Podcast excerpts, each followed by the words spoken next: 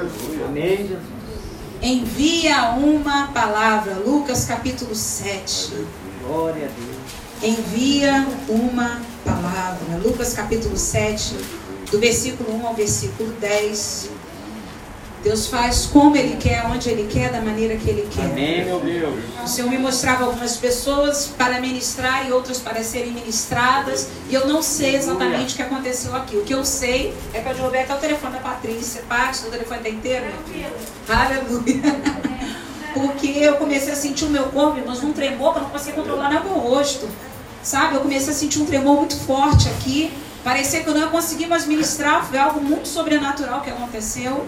Mas eu sei que foi algo da parte de Deus. Amém. Eu tenho certeza que foi algo da parte de Amém, Deus. Jesus. Lucas capítulo 7, do versículo 1 ao 10, a Bíblia diz assim. O subtítulo diz a cura do servo de um centurião. Pedi o pastor para virar um pouquinho perto, por favor. Tendo Jesus concluído todas as suas palavras dirigidas ao povo, entrou em Cafarnaum. E o servo de um centurião, a quem este, a quem este muito estimava, estava doente, quase à morte. Tendo ouvido falar a respeito de Jesus, enviou-lhe alguns anciãos dos judeus, pedindo-lhe que viesse curar o seu servo. Este, chegando-se a Jesus, com instância, lhe suplicaram, dizendo: Ele é digno de que lhe faças isto, porque é amigo do nosso povo, e ele mesmo nos edificou a sinagoga. Então Jesus foi com eles, e já perto da casa, o centurião enviou-lhe amigos para lhe dizer: Senhor, não te incomodes, porque não sou digno de que entres em minha casa. Por isso eu mesmo não me julguei digno de ter contigo. Porém, manda com o quê? Uma palavra, e o meu rapaz será curado. Porque também sou homem sujeito à autoridade. E tenho soldados às minhas ordens. E digo a este, vai, e ele vai. A outro, vem, e ele vem. E ao meu servo, faze isto, e ele o faz. Ouvidas estas palavras, admirou-se Jesus dele. E voltando-se para o povo que o acompanhava, disse: Afirmo-vos que nem mesmo em Israel achei fé como esta. E voltando para casa, os que foram enviados encontraram curado o servo. Vamos orar ao Pai. Senhor Jesus, honramos mais uma vez a tua presença nesta casa, que é a tua casa. Te agradecemos pela tua presença aqui e te pedimos uma vez mais, fala conosco, fica conosco, manifesta-te em nosso meio. Entra nesta casa hoje, Senhor, com total liberdade para fazer aquilo que o Senhor quer. Entra também na casa daqueles que estão pela internet, aqueles que vão ver depois pelo Spotify. Jesus visita cada um de uma forma especial e que o milagre possa alcançá-los. Em nome de Jesus. Amém e amém. No momento que eu estava ministrando pelos irmãos que estão em casa, assistindo ao vivo aí pelo Instagram, o Senhor me mostrava alguém sendo visitado no estômago. E se você é essa pessoa que está aí assistindo essa mensagem, você foi curado, você crê na cura no teu estômago, que você possa aí testemunhar porque o Senhor te visitou. Em nome de Jesus. Irmãos, foi algo tão tremendo que eu vi até alguém em casa que estava assistindo sendo visitado no estômago de uma, de uma gastrite, o Senhor curando, visitando e libertando. Aleluia. Amém? E aqui nesse texto, irmãos, é um Amém. texto de um milagre tremendo. Eu rapidamente, vamos entrar já na palavra, mas eu preciso testemunhar do que está acontecendo aqui hoje.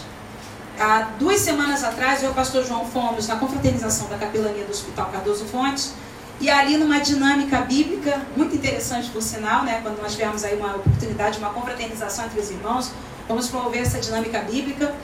Eu ganhei em algumas vezes ali junto com o nosso grupo, e eu ganhei esse livro aqui. Consegue ver, pastor Luiz? Amém. Lê aí alto para os irmãos, com essa voz de trovão, com aquela voz dele. O homem que deixou Jesus maravilhado. O homem que Amém. deixou Jesus maravilhado. Eu ganhei esse livreto. Aí falei, gente, que interessante, pastor Silas Malafaia, né? E comecei a ler. Vi que era sobre o servo do centurião. Deixa até o livro aqui na minha Bíblia para mostrar para os irmãos quando Deus quer falar, ele usa de todas as formas, né? Verdade. Pastor Luiz, quarta-feira, estava aqui pregando e no finalzinho do estudo bíblico, no finalzinho do ensino, ele cita o servo de centurião. É verdade. Ele cita aquela cura. Eu falo, Jesus. Antes disso, Patrícia, no retiro, teve a oportunidade de pregar sexta-feira, depois daquele trânsito que eles pegaram. Foi. Tivemos culto, porque é uma igreja que gosta de culto. Glória a E aí Deus. os nossos líderes, depois de todo aquele trânsito que eles chegaram lá, quase oito da noite, né? Era isso? Quase nove. E aí, igual o seu Lucas, então, nós teremos o culto, que vocês viram que eu enviei lá a programação, estava agendado o culto, teve culto. Foi a Bia que pregou, você pregou sábado de manhã.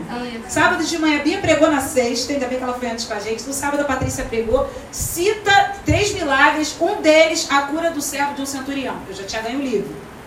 Veio a Patrícia, veio o pastor Luiz quarta-feira. Quinta-feira eu abro meu Facebook, lembranças do Facebook, há quatro anos atrás eu preguei sobre a cura do servo centurião. Falei, não. Chamei de falei, não é possível. Não é possível, Jesus quer falar alguma coisa. E o Senhor me deu esse tema, envia uma palavra. Você já entendeu que para tudo mudar em nossas vidas, basta uma palavra de Jesus? Tudo muda. Amém. Tudo muda. O centurião não se achava digno de receber Jesus em sua casa. Então ele pede apenas uma palavra. Porque ele não se sentia digno de receber Jesus em sua casa. Por ser gentio, por não fazer parte do povo de Israel. Então ele pede apenas uma palavra. Hoje, como igreja, se nós temos a palavra de Jesus, nós também temos a presença do Senhor. Você tem uma Bíblia aí? Ainda que seja no celular? Levante seu celular sua Bíblia e diga: Eu tenho a palavra de Jesus. Continua com a. Bíblia levantada, você tem força nesses braços. E diga assim: Se eu tenho a palavra, eu tenho a presença. Aleluia. Se você tem a palavra, você tem a presença. Naquele tempo eles não tinham uma Bíblia em mãos. Aquele centurião, aquele oficial romano que liderava 100 soldados da tropa romana, ele tinha 100 homens debaixo da sua liderança. O nome dele não era centurião, era o cargo que ele possuía. Ele era um homem que liderava 100 soldados. Nós temos na Bíblia o nome desse homem? Não temos. Que bom que ele ficou no anonimato, que tem horas que é melhor ficar no anonimato. Porque muitas pessoas, como Jesus comparou a fé dele a algo inigualável, né? Não tinha o que- a, a que se comparar em Israel. Quem sabe esse centurião, se tivesse um nome, estava aí hoje o São alguma coisa. São Centurião. Não é verdade? Estava aí hoje o nome dele. Porque Cornélio também era centurião. Lembram de Cornélio? Que também surpreendeu com a sua fé? Mas ele recebeu o seu nome ali tendo escrito, sendo escrito na Bíblia. O centurião Cornélio. Mas esse centurião ficou sem nome. Ficou no anonimato. Porque a fé dele deixou Jesus maravilhado. Eu li esse livro, irmãos, depois que eu fiz a mensagem. Eu comecei a ler só o início do livro. Deus começou a falar de várias maneiras que eu já disse aqui e comecei a preparar essa mensagem. E hoje eu terminei de ler o livro no finalzinho que- do, do meu café da tarde na varanda de Deus aqui. E aí eu finalizei lendo esse livro. E vou até fazer algo que o Senhor me mandou, antes que eu esqueça, Paulo. O Senhor mandou dar esse livro para você. Deus faz assim, pastor João vai levar para você, tá? Aleluia. Deixa eu beber uma água aqui que agora pegou fogo. Na hora que eu estava acabando de ler o livro, o Senhor falou comigo. Nem falei isso com o João. Você entrega esse livro para o Paulo. Deus falou exatamente assim. Dá para ele o livro. Não é emprestado, não é dado, irmão. E Deus vai se revelar a você. Aleluia. Como se revelou a mim. Amém, meu Deus. Porque, irmão, o Senhor está no nosso meio. Não Glória é possível Deus. que a gente venha para a igreja e não acredite nisso. Não é possível que esses problemas que a gente carrega vão vencer a gente, não. Amém, meu Que Deus. isso? Nós somos a uni- o único povo que carrega o Deus vivo. Aleluia. Um Deus que não é de pedra, um Deus que se manifesta com apenas uma Palavra. palavra. Aleluia. Lucas 7, versículos 1 e 2, a Bíblia diz assim: Tendo Jesus concluído todas as suas palavras dirigidas ao povo, entrou em Cafarnaum. Versículo 2: O servo de um centurião, a quem este muito estimava, estava doente quase à morte. É interessante que o servo do centurião não se tornou protagonista da história, e sim o centurião. A cura do servo do centurião, ela aconteceu, mas foi por causa da fé do centurião. E este homem que se tornou o protagonista da história. É interessante que, naquele tempo, quando algumas pessoas não podiam ter filhos, principalmente no meio do povo de Israel, era, isso era visto como uma maldição. Provavelmente, este centurião, ele quase que adotou esse servo como um filho. Alguns estudiosos dizem que ele o estimava como um filho. Tanto é que quando ele teve a oportunidade de pedir algo a Jesus, ele não pede para ele. Ele pede para o servo. E só pode pedir algo para um servo quem o considera como um filho. Porque senão ele teria pedido para si. Teria pedido para sua esposa. Teria pedido um bem. Senhor, troca o meu carro. Senhor dá aquela casa de praia para a gente não pagar mais casa por retiro jovem, não é verdade?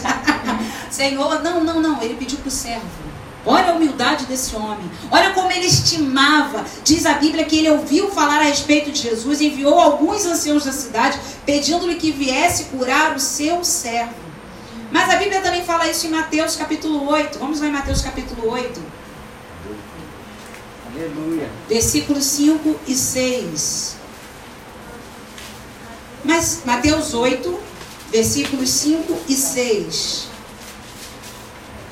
Diz assim: Tendo Jesus entrado em Cafarnaum, apresentou-se-lhe um centurião implorando: Senhor, o meu criado jaz em casa, de cama, paralítico, sofrendo horrivelmente. Jesus lhe disse: Eu irei curá-lo. Glória a Deus. Pastora, Mateus e Lucas, acho que eles não estão muito. Um está falando uma coisa, outro está falando outra. Preste atenção. Naquele tempo, quando você enviava alguém, um mensageiro, era como se você mesmo tivesse diante da pessoa.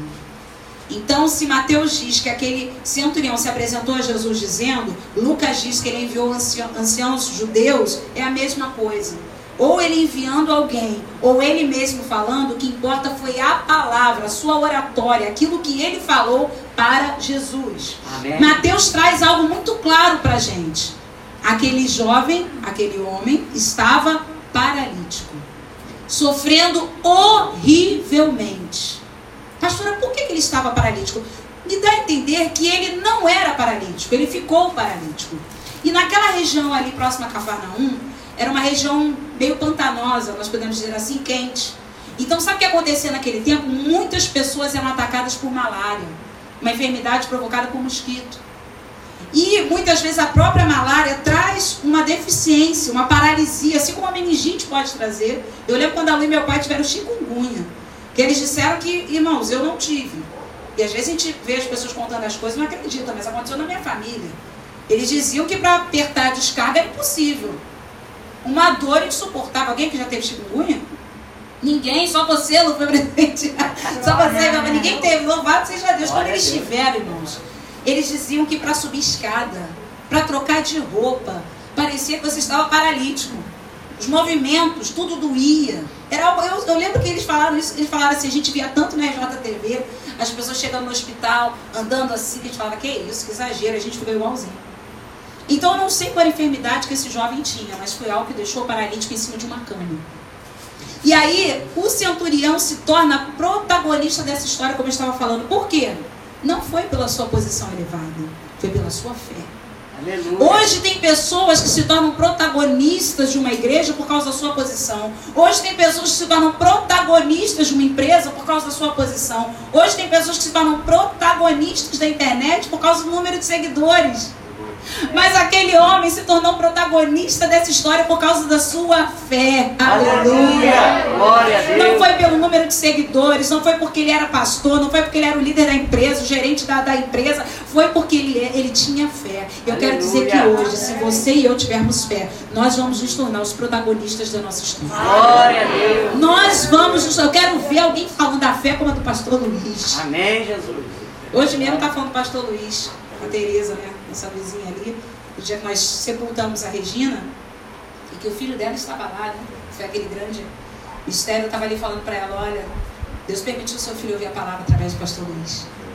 Deus faz cada coisa, irmãos. Ele trabalha numa funerária e ele que fez o sepul- fez o sepultamento, assim, participou de toda a parte da. da Organização. não, da, da, oh meu Deus, da funerária, né? É. Foi toda com ele. E o pastor Luiz não sabia. Ele ali, desde o momento que retirou o corpo lá na casa da Regina no Galeões, até o sepultamento, aquele jovem estava ali.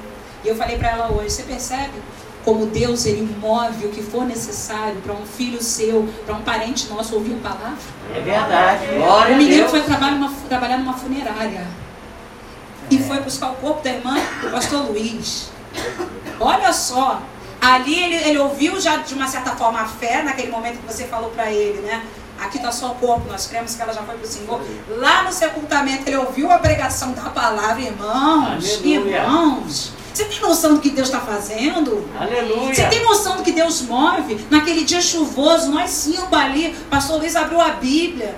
em lágrimas, claro, né? Ele já chora diante de tudo que estava acontecendo, irmãos. Nós ficamos muito impactados porque foi um sepultamento, nós podemos dizer, se é que eu posso falar assim, com perdão da palavra, Jesus, bonito, de gratidão. Quando o pastor Luiz citou, lembrando do pai dele que pediu para cuidar do legado dele. Ele cuidou da irmã até o dia do sepultamento. Amém, Jesus. Ai, Deus. Glória a Deus. Você tem noção do que Deus tem feito? Na última consagração que nós tivemos aqui no mês de novembro, o Senhor mostrou o pastor Luiz um, colocando uma massa, um edifício de mais ou menos sete ou oito andares. Eu entreguei isso para ele naquela consagração. Onde a Regina foi sepultada, irmãos, tinha mais ou menos sete, oito andares de gaveta.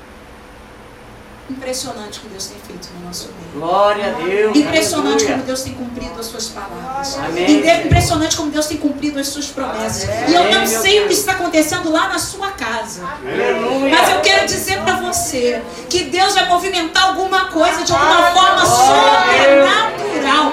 Mas Ele vai fazer. Ele vai fazer.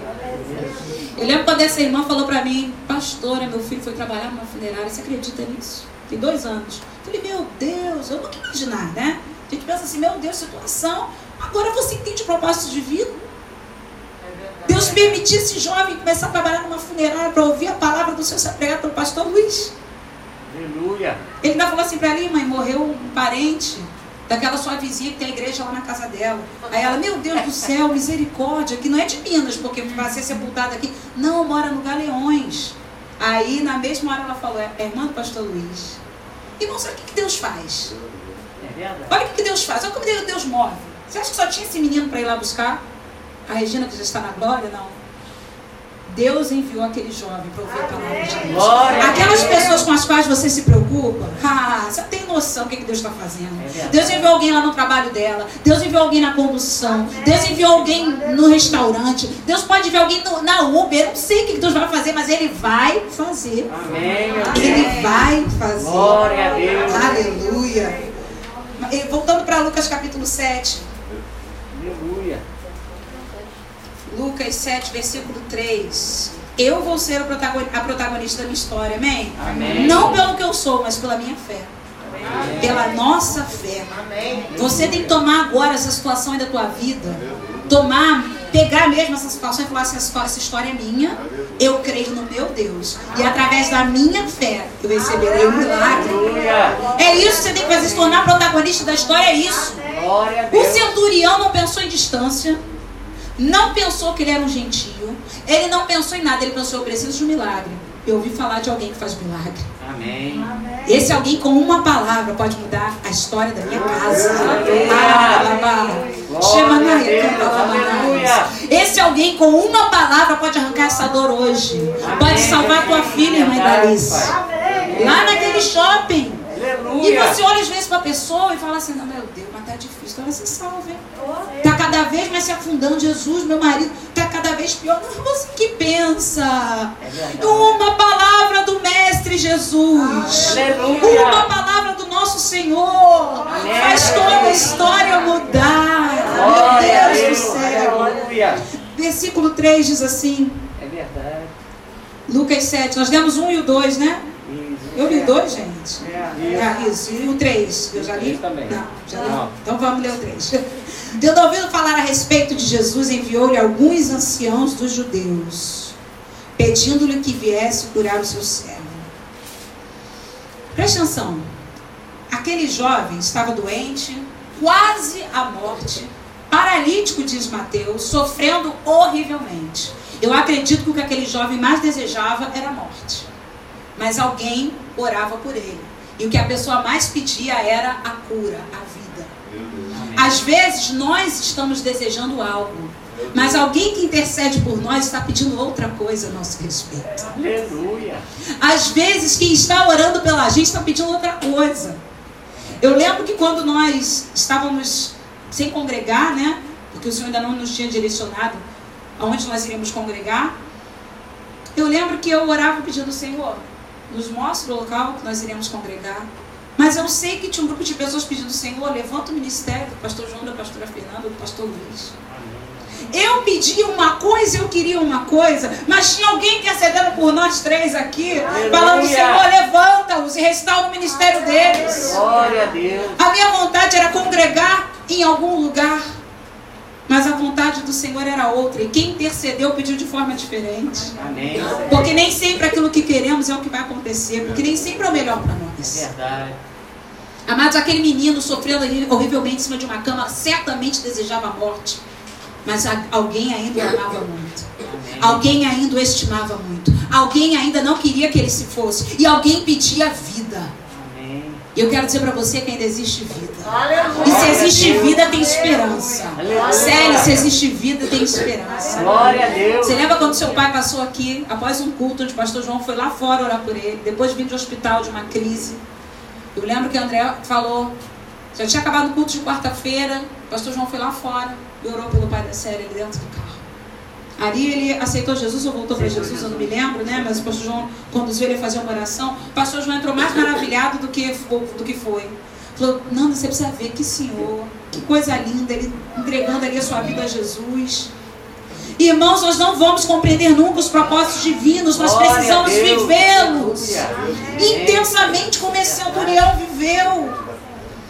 O centurião conhecia o poder que Jesus tinha. Veja bem, o versículo 3 que nós acabamos de ler diz que ele ouviu falar a respeito de Jesus. A pregação é importantíssima porque a fé vem pelo ouvir. Então ele ouviu falar a respeito de Jesus, ele enviou uns anciãos dos judeus pedindo que o Senhor fosse curar o seu servo. Então, o centurião sabia o poder que Jesus tinha. Ele que era uma autoridade, vem aqui comigo para você entender uma coisa. Ele que era uma autoridade, centurião era uma autoridade, certo? Amém. Era um oficial romano, liderava 100 soldados. Ele era uma autoridade e uma autoridade reconhece outra autoridade. Uma autoridade reconhece outra autoridade. Você vê que no meio militar, quando um militar passa pelo outro, eles batem continência. Uma autoridade reconhece outra autoridade. Só que aquele homem ele conhecia um pouquinho mais a fundo. Ele sabia a diferença entre autoridade e poder. Você sabe a diferença de autoridade e poder?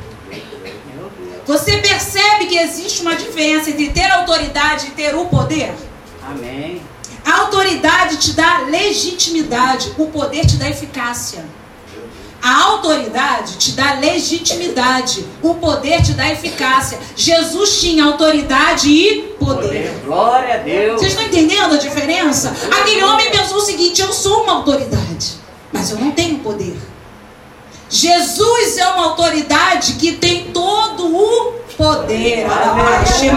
Glória a Deus. Aleluia. Jesus é uma autoridade que tem todo o poder. Aleluia. Jesus, eu vou repetir novamente, é uma autoridade que tem todo o Aquele homem sabia disso. Tanto é, vem aqui comigo. Tanto é que, para você entender melhor, vamos falar de um guarda de trânsito. Você está dirigindo ou você vai atravessar uma rua, você vê um guarda de trânsito. Aquele guarda, ele tem autoridade para mandar os carros pararem. Tem ou não tem? Tem. Tem ou não tem? Estão comigo? Amém. Aquele guarda tem autoridade, mas ele tem poder para parar os carros? Percebe a diferença? Ele tem autoridade de apitar. Mais ou menos assim. Olha a sonoplastia, Moriá. Ele tem autoridade e manda parar. Mas ele não tem o poder de parar os carros.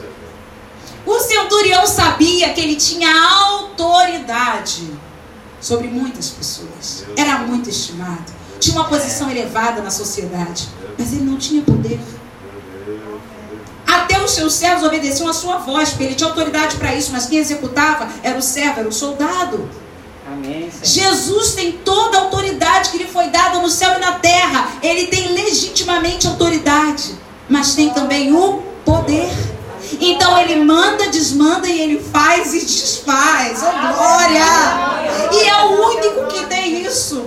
Autoridade e poder. Versículos 4 e 5 diz assim.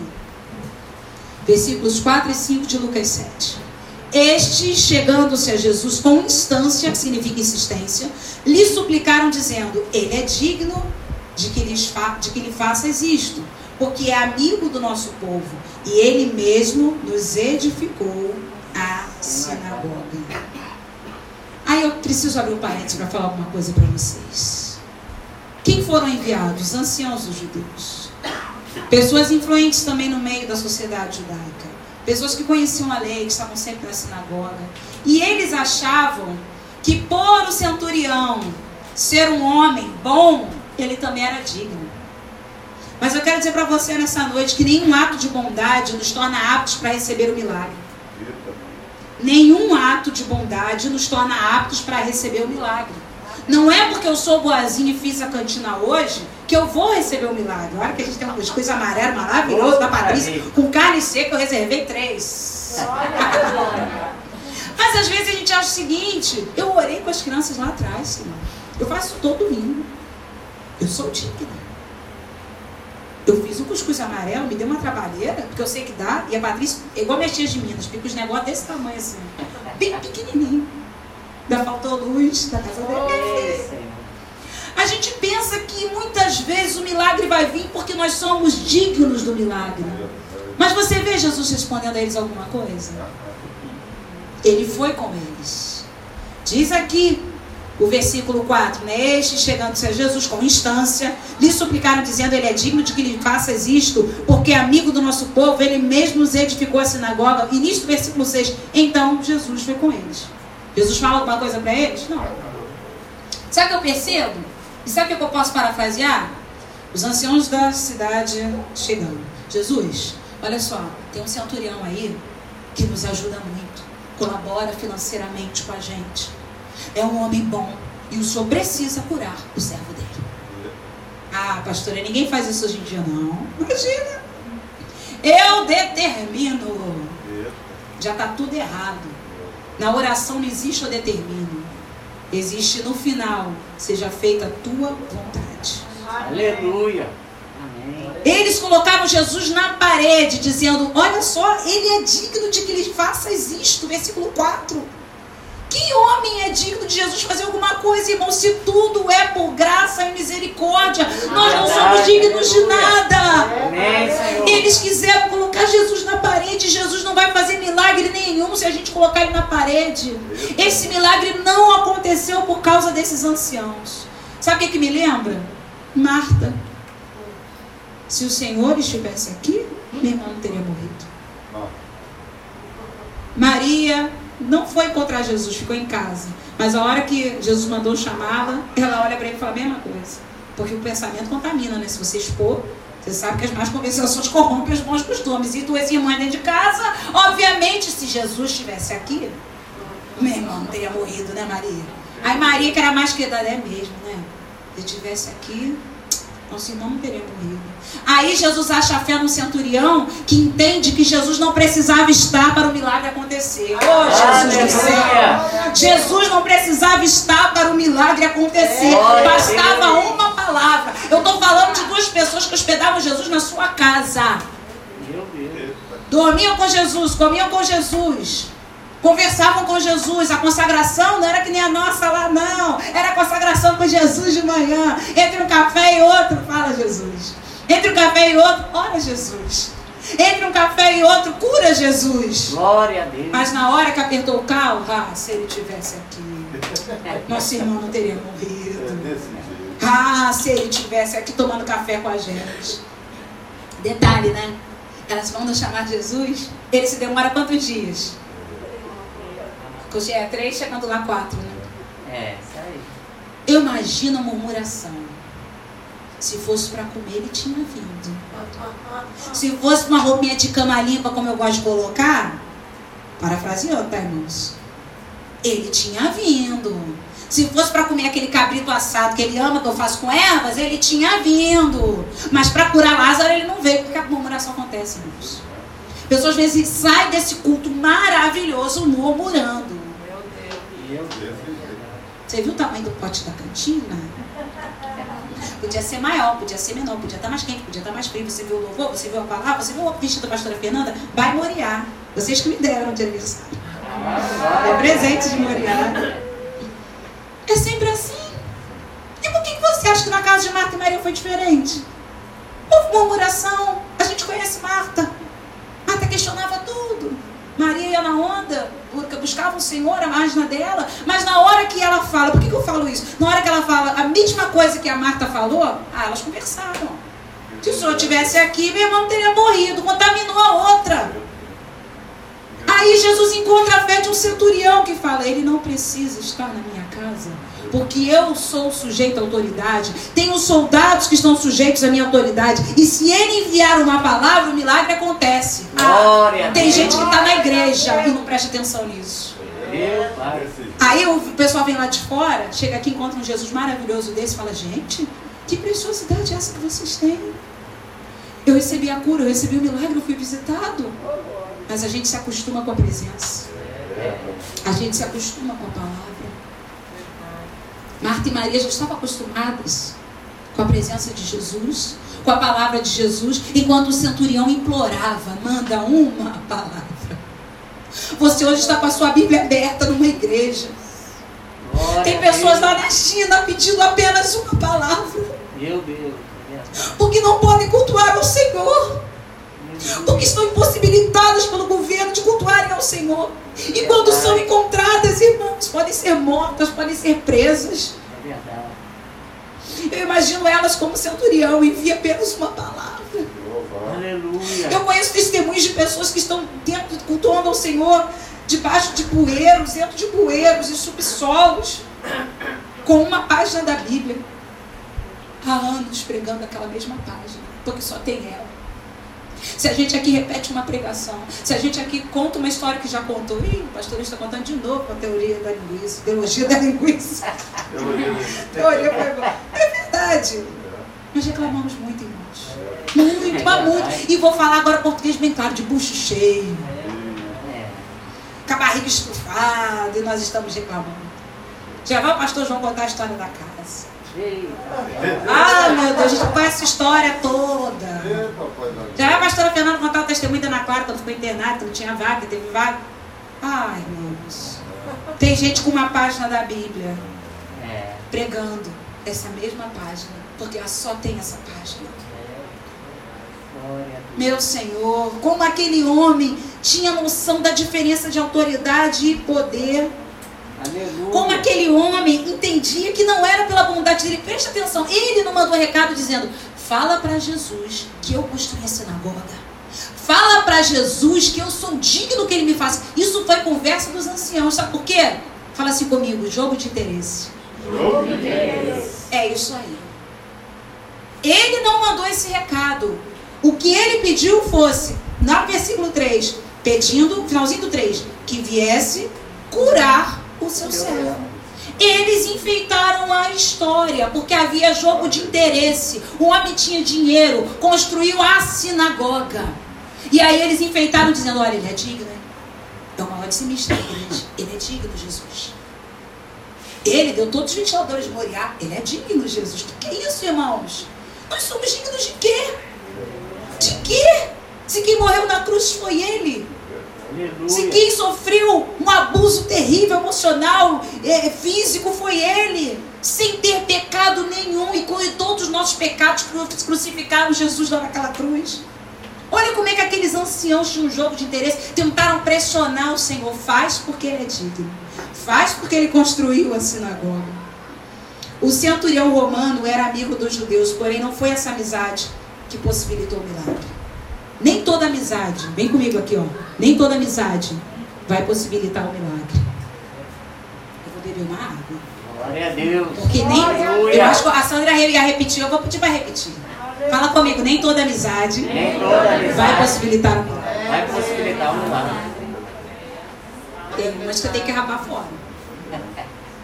Que tem amizade, amizade com desses anciãos aqui, milagre por pressão, milagre por interesse. Se ele recebeu milagre para esse servo, que era praticamente um filho, ele constrói mais uma sinagoga. Ele, ao invés de dar o dízimo, ele dá o dízimo, não sei como é que fala, né? Trízimo. Ele lá dá um ofertão para a sinagoga. Ele dá o ar-condicionado, ele dá o templo para Moriá. Faz, Senhor, porque ele pode. Irmãos, as coisas vêm de onde a gente não espera. É. Você não fica botando a sua esperança, nós botamos esperança em tanta coisa, né, meu amor? Vai, Patrícia Kelly. Esse finalzinho assim. Oh, a gente achava que a nossa casa vinha de tantas formas, menos da forma que veio. Menos essa forma aqui? Essa eu não imaginei. Sabe aquele louvor que tá muito alto aí? Eu vou chegar na impressionar. Não sei a letra não. Só para impactar. Ainda tem vida aí, não é isso? Existe vida aí. Eu sou amanhã, eu boto lá no YouTube. Mas ele fala exatamente. A João tá falando assim, isso quem tá falando é Deus? Eu falei, não, meu filho, é Deus que tá falando. Ele, eu tava ouvindo essa música. Gente, homens louvor, João, mas quem tá falando isso? Deus, Deus vai chegar para impactar, para impressionar. O que Deus faz vai deixar você assim. Foi dessa maneira? Aleluia! Irmãos, eu estava ouvindo o testemunho da Viviane Martinello, uma pastora muito abençoada. Você acredita que a Viviane Martinello, você procura também no Instagram, André conhece.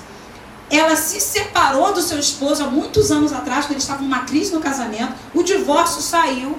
Estavam os dois numa mesma igreja, ele não sabia que ela estava, ela não sabia que ele estava. Os dois adorando num culto, divorciados. Que a pouco ele olhou, ela tava, ele olhou, ela estava no culto. Ela olhou, ele estava no culto.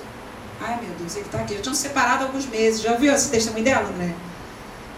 Amigos começaram, né? Ela tá aí, ele tá aí. E ela não quer. De maneira nenhuma, eu passei com ele. Não quero mais não. Não quero. Ele era um homem crente.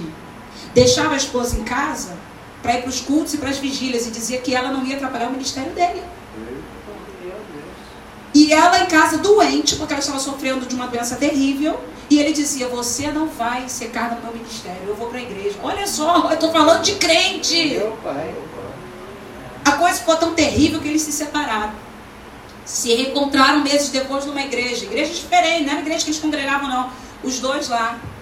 Ele chamou ela para conversar. Vamos restaurar o nosso casamento? Ela, não, eu não quero. Estava muito receosa, eu não quero. Eu estou disposto, vamos restaurar, irmãos, enfim. Enfim. Eles voltaram, se casaram de novo. Casam com a mesma pessoa, louvado seja Deus. Se casaram de novo. O ministério deles alcança milhões de famílias e de que maneira? Olha como aconteceu a coisa para eles terem um ministério hoje com famílias. Às vezes a gente pensa que é o fim. Isso é o divórcio, pastor. O que você quer? Cara, não é o fim. Deus vai impactar. Deus vai pressionar. Deus vai usar essa situação para você se tornar agora. Se tornar agora um agente familiar do reino de Deus tremendo. Aleluia. Porque qualquer coisa que uma pessoa falar para você, falar, eu já fui divorciado do meu próprio marido e estou aqui hoje. Deus restaurou a minha casa e a minha família. Amém. É assim que Deus faz. Irmãos, quem somos nós aqui? Todo mundo é ex alguma coisa. Todos nós aqui somos ex alguma coisa. É verdade. E Deus restaurou. E. Deus transformou. E Deus está restaurando. E Deus. Está transformando. Lucas capítulo 7, versículo 6.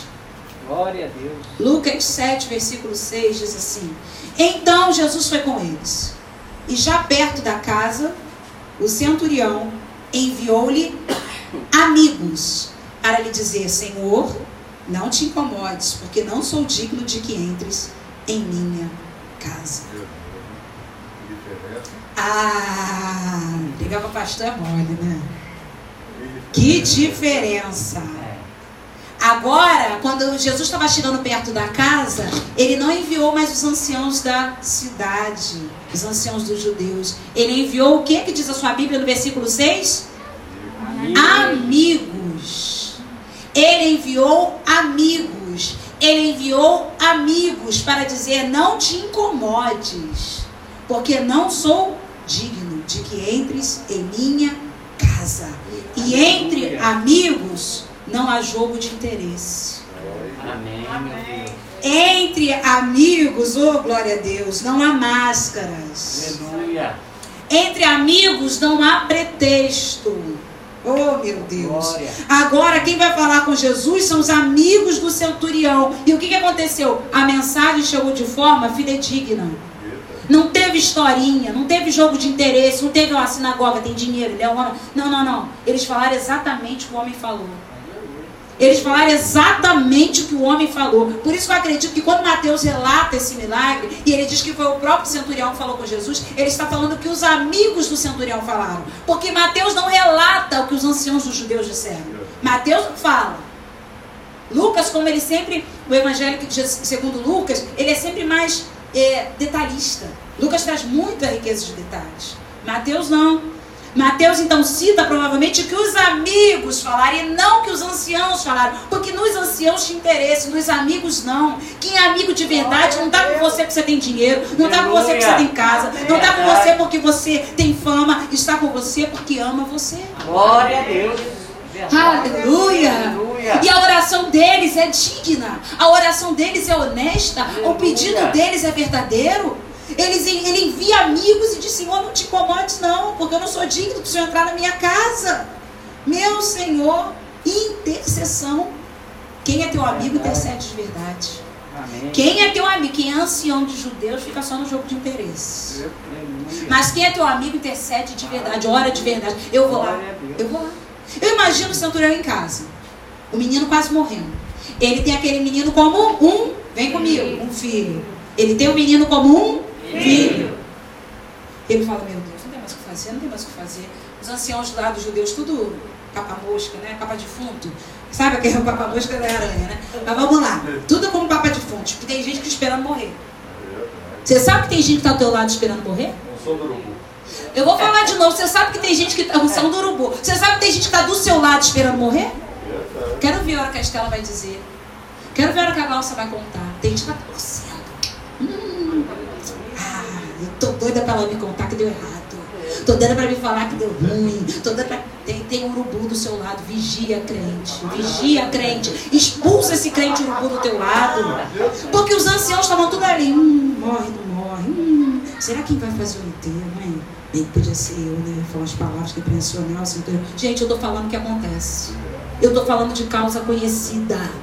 De gente que fica, podia ser eu, porque se eu falar no enterro, centurião, já pensou? Me dá até a casa que eu não tenho. Tem gente que faz tudo por interesse. Tem crente que está fazendo, tem pastor que faz tudo por interesse. Misericórdia. E naquele momento, eu imagino aqueles anciãos pensando, ele morre ou não morre, morre ou não morre. Aí eu imagino o centurião falando, Gente, vocês podem ir lá, vocês que são os anciãos, falar com o Mestre Jesus para ele vir curar o meu menino? Claro, claro, nós vamos agora. Foram. Entregaram o recado de outra forma. Olha, ele é digno. Ele, e só falou o que o homem fez. Ele fez a sinagoga, ele é amigo do nosso povo, então o senhor tem que fazer. Aí eles demoraram a chegar. O centurião está vendo que o menino vai morrer. Agora que saíram os urubus, ele fala com os amigos amigos. Porque os amigos ficam. Fala comigo assim, os amigos, os amigos ficam. ficam. E fale assim, quando todos vão embora, todos vão embora os amigos ficam. Aí você vai falar assim, pastora, mas a fulana foi, não era tua amiga. Pastora, mas o fulano foi, não era teu amigo, porque amigo fica. Amigo fica mesmo que a distância, hein? Você tem aquele amigo que manda um zap de três, três meses, oi, tudo bem, que saudade, te amo, tá tudo certo? É isso aí. Amigo fica. Quem não é, vaza. E louvado seja Deus que vazem todos. Porque não são amigos. Os amigos ficaram do lado do centurião, não morre, não morre, morre, não morre. Aí ele agora fala com os amigos. Fala para Jesus. Eu imagino o centurião foi na janela, né? Porque o que, que, que, diz aqui o versículo 6?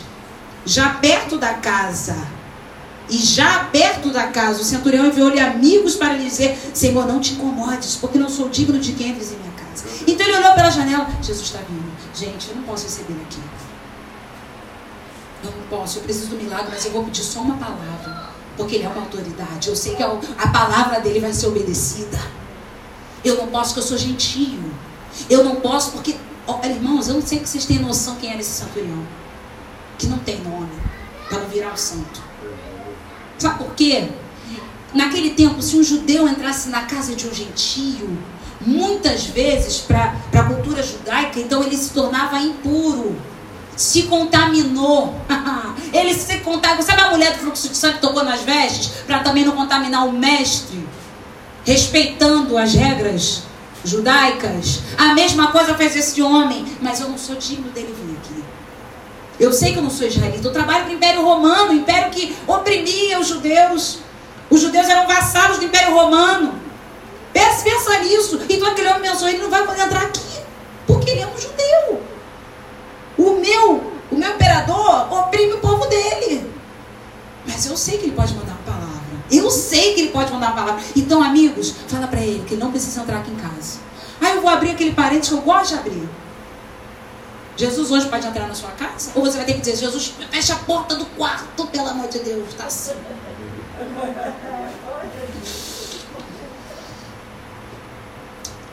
Pensa, Jesus hoje pode entrar na sua casa do jeito que ela está? Amém, glória. Glória a Deus. Pensa, que às vezes não dá para ele entrar, não. Tá tudo virado, espiritualmente. Talvez a gente esteja igual o centurião, só eu não sou digno de entrar na minha casa. Ainda bem que hoje a gente está no tempo da graça da misericórdia. E a gente fala, Jesus, entra e arruma essa bagunça. Porque é isso que Jesus quer. Entra e arruma essa bagunça. Amém. O senhor precisa limpar essa bagunça, eu preciso, você é sujeito a tudo que o senhor me falar. Porque o milagre, irmãos, ele é coparticipativo. Nós fazemos a nossa parte Jesus faz a dele. Se o centurião não enviasse alguém para falar com Jesus, o milagre não chegaria até a casa dele. Se você não sair de casa e vir para a igreja, eu sei que você talvez não pode vir hoje. Mas se você pode vir hoje não veio, pense nisso no próximo culto. Talvez você nem congregue aqui, não tem problema nenhum. Mas pensa que você tem que fazer a sua parte. Tem que ter esforço, irmãos. Tem que pagar, às vezes, Uber. Tem que pagar o preço sair de casa. Vai gastar a gasolina ou vai gastar um sapato, eu não sei como, mas a gente precisa buscar a presença Aleluia. do Senhor. Glória a Deus. Aleluia. Amém. Aleluia. Versículo 7. E esse versículo foi a frase que moveu o milagre. Versículo 7. Diz assim: Por isso eu mesmo não me julguei digno de ter contigo. Alguém julgou ele? Alguém julgou ele? Não, ele mesmo fez o autoexame. A era mais crente, muito crente. Ele fez o que a ceia manda na hora da ceia a gente faz, é o autoexame. Eu mesmo me julguei. Ninguém falou para ele, você não é digno. Ele falou, eu mesmo me julguei, diz o versículo 7. Não me julguei digno de ter contigo, porém manda com uma palavra, e o meu rapaz será curado. E essa frase moveu o coração do mestre. Versículo 8: Porque também eu sou homem sujeito à autoridade, e tenho soldados às minhas ordens, e digo a este vai e ele vai, e a outro vem e ele vem, e ao meu servo faze isto, e ele o faz. Vem comigo, irmãos. Ele era sujeito à autoridade, tinha soldados sujeitos à sua autoridade, e o seu servo, a gente nunca parou para reparar isso aqui. Diz o versículo, capítulo 7 de Lucas, no versículo 8: Eu sou homem sujeito à autoridade, tenho soldados às minhas ordens, e digo a este: vai, ele vai, a outro vem, ele vem, e ao meu servo, o menino estava doente, faz isto e ele o faz. Ao meu servo, ele não falou aos meus servos, era este jovem, aquele servo, ele dizia: faz isto, e ele fazia. Ele entende, ele entende a dinâmica da autoridade. E o que, que ele agora então está falando para o Senhor? Ele entendeu que Jesus era a autoridade que estava acima de todas as outras autoridades. Aleluia. Glória a Deus. Ele entendeu que Jesus era a autoridade máxima sobre as outras e que ultrapassava até a autoridade do Império Romano. Era isso que ele estava falando. Eu sou homem sujeito à autoridade, Império Romano. Tenho homens sujeito, sujeitos às minhas ordens, os 100 soldados. O meu servo, se eu falar para ele faz isto, ele faz. Esse rapaz que estava doente. Então, se o Senhor mandar uma palavra, porque o Senhor está acima de todos nós, aleluia, ele será curado. Aleluia. Senhor é a autoridade que está acima do Império Romano. Pessoa, que homem é esse, gente? Aí o Luquinhas é apertado no trabalho. O que, que a gente pensa? Oh, meu Deus. Vai ver esse chefe. Aliás, tem que contar aquele testemunho. hein? O testemunho do Lucas também, irmãos. A gente não entende o negócio que Deus faz aí. Deixa ele contar aí, por favor, meu filho. Até o final desse mês, conta para os irmãos entrarem em 2022 crendo. Aleluia. A gente não entende que aquele chefe que está perseguindo é uma autoridade sujeita à autoridade do Senhor. É verdade. Sujeita à autoridade do Senhor. Meu Deus, porque Jesus mesmo ensina isso. Que nada nós faríamos sem que Ele nos desse a autoridade e o poder. Amém. Então, até aquela pessoa que te persegue está debaixo de uma ordem, debaixo de uma autoridade. Debaixo de algo que o Senhor está arquitetando. Amém. Presta atenção, o Senhor está fazendo algo hoje aqui no nosso meio. Aleluia. Ah, glória, glória. E você não tem noção do que vai acontecer na sua casa. Amém. Você não tem noção do que vai acontecer essa semana. Amém. Quem passou luta aí nessa semana agora? Meu Deus. Ô, gente, eu não sabia que tinha sido tão bravo assim. Não foi? Como diz o Luiz, foi animado, né, Pastor João? Foi uma semana animada, né, Pastor João? Turbulento. Turbulento. Glória. Foi também na casa de vocês? Então se preparem com uma palavra. Olha, esse outro aqui em casa ele está imperando. Ana Clara fala, Pastor Luiz já chegou aqui em casa. Porque o João o tempo todo. Patrícia. Ele faz bem alto assim mesmo. Aí Pega a hora do almoço ele começa. Uh! Aí a Ana Clarita, Pastor Luiz vai almoçar. Pastor... É o tempo todo. O tempo todo. Gente, a coisa essa semana andou assim meio Meu esquisita. Deus do céu. É. Bem oprimida.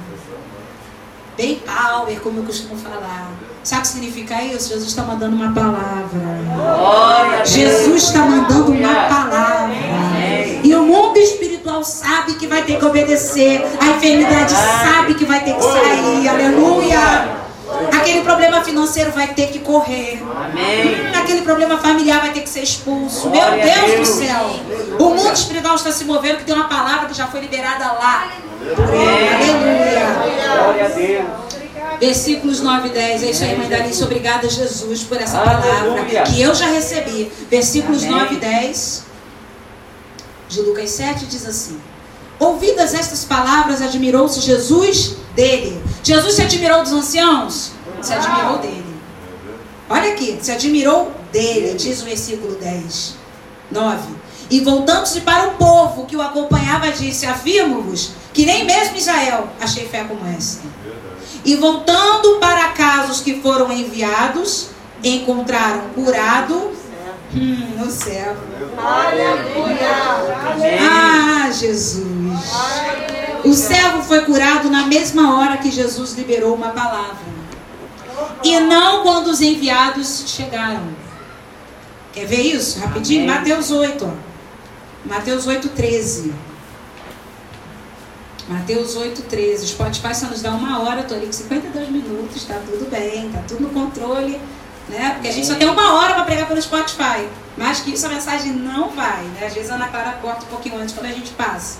Mas que bom que tá ali no horário, a gente já está encerrando. Glória Ah, até no retiro teve isso, gente. Morial anda com a gente. Morial anda com a gente. No retiro, alguém falava que tava acabando, a gente, ah, gente, a Bia pregou também no dia que a gente chegou. Que gracinha ela pregando, Luiz e Patrícia. Gracinha. Gente, mensagem que ela trouxe pra gente ali, sabe? E, e preparou esboço. Ah, é, se eu vou falar de cada um que pregou, vai ficar difícil. Foi muito bom. Muito bom mesmo. Bom, vamos lá, Mateus 8, versículo 13. Mateus 8, 13 diz assim. Então disse Jesus ao centurião: Vai-te e seja feito conforme a tua fé. E naquela mesma hora, que hora? A hora que Jesus falou: Vai-te, seja feito conforme a tua fé. E naquela mesma hora o servo foi curado. Glória a Deus. Aleluia. Então o milagre não aconteceu porque o ancião falou que ele tinha dinheiro. O milagre não aconteceu porque os amigos falaram: olha, ele está pedindo. Não, os amigos fizeram intercessão. Os, os anciãos cobraram Jesus, amigos fizeram intercessão e ele teve fé para pedir só uma palavra. Aleluia. Não precisa entrar na minha casa. Jesus não entrou, não. Porque Jesus respeita os nossos limites. Verdade. Jesus, quem não tem educação é a gente. Desculpa falar. A gente que está sem educação. Porque Jesus respeita os limites. Jesus sabe o que é limite. Jesus sabe, como a irmã Alexandra pregou aqui no dia do meu aniversário, sobre ficar na porta ali de Eliseu. Não é verdade, Sunamita? Sunamita ficava na porta de Eliseu, não é isso? Limite. Educação. Jesus sabia o limite. Eu não vou na casa dele. Ele não quer que eu vá. Porque ele se acha indigno. Ele pede uma palavra porque ele tem mais fé do que a Marta e a Maria. Por mais que a história viesse depois de Lázaro, né? Jesus, pela sua licença, nem Israel achou uma fé como essa. Que sabe que eles não precisam da minha presença, precisam da minha palavra. Hoje você abre a Bíblia, tem a palavra todo dia na sua mão. E você então, se tem a palavra, você tem a presença. Porque naquela mesma hora o servo foi curado. Aleluia. O final de Lucas 7, no versículo 10, diz que voltando para casa, os que foram enviados encontraram curado o servo. Os amigos podem interceder, mas quem faz o milagre é Jesus através da sua fé. Os anciãos podem bradar, ele tem dinheiro, ele é rico, ele fez a sinagoga, deu ventilador, deu a geladeira da cozinha, deu televisão lá para, para infantil. Ah. Quem faz o milagre é Jesus. Você Aleluia. tem que ter fé. Dinheiro não compra milagre. Glória a Deus. Boa ação não compra milagre. Aleluia. Ah, eu dei não compra milagre. A nossa fé que vai conquistar os milagres que nós necessitamos. Glória a Deus. Vamos ficar de pé nesse momento. Aleluia.